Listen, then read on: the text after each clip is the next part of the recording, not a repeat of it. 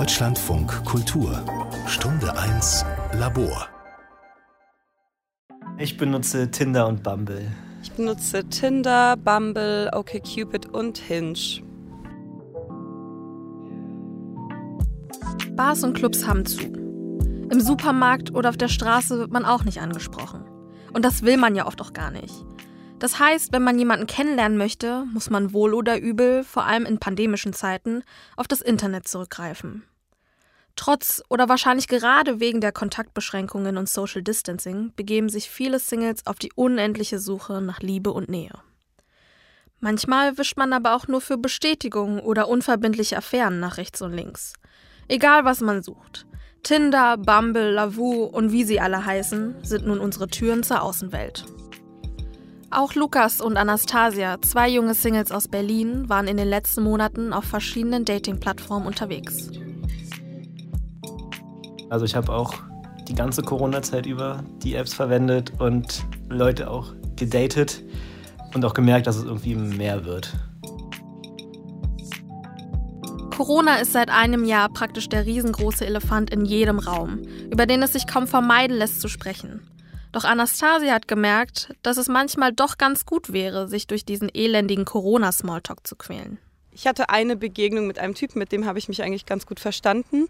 Dann hat es sich aber herausgestellt, dass er, gelinde gesagt, Corona-Skeptiker ist. Das hätte ich vielleicht im Voraus erfragen müssen. Ja, deswegen habe ich das Date dann beendet. Also ja, ich habe mir lange Gedanken darüber gemacht, bevor ich das erste Mal in der Corona-Zeit bei so einem Date zugesagt habe weil man kennt ja die andere Person nicht und weiß nicht, was hat die für Kontakt, wie vorsichtig ist die da.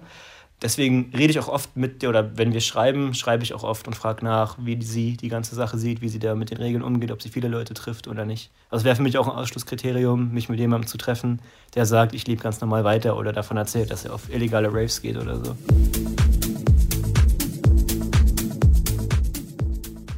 Leuten aus dem anderen Spektrum begegnet man aber anscheinend auch. Also nach dem Reinfall habe ich dann schon mal erfragt, wie die Personen zu den Maßnahmen stehen.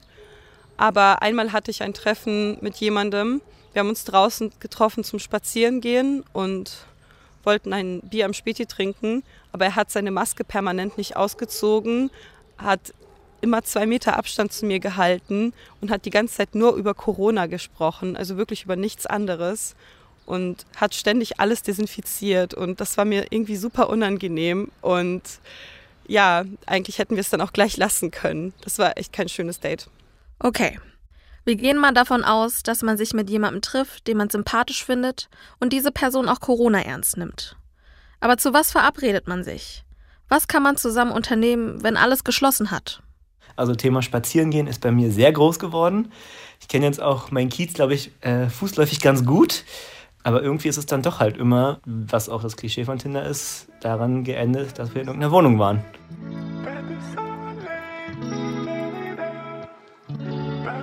Das viele Daten laugt auch irgendwie aus, weil alles so austauschbar ist. Meistens kommt es nicht unbedingt zu einem tiefergehenden Kennenlernen, weil gerade die Möglichkeiten so eingeschränkt sind. Man kann super wenig zusammen unternehmen. Es gibt kaum Aktivitäten außer Spazieren, Kochen und Wein trinken. Und deshalb fehlt es an Möglichkeiten, eine Person in unterschiedlichen Facetten kennenzulernen.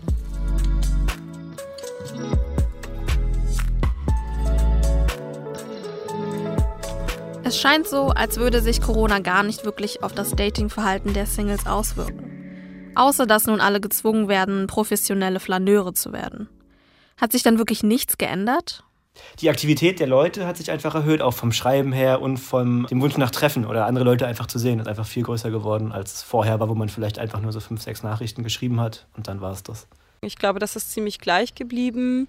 Aber was sich verändert hat, ist, denke ich, dass viel mehr Menschen jetzt Dating-Apps nutzen oder auch die, die sie schon genutzt haben, sie jetzt exzessiver nutzen. Also ich zum Beispiel auch, weil einfach diese Begegnung im Analogen fehlt und die Möglichkeit, sich im echten Leben kennenzulernen. Und deshalb versucht man irgendwie Bestätigung und Zuneigung auch über diese Dating-Apps zu erlangen.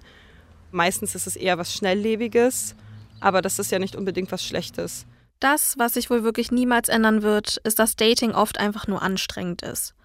Und wahrscheinlich ist gar nicht die Pandemie das Problem an dem Ganzen, sondern eher die Dating-Apps.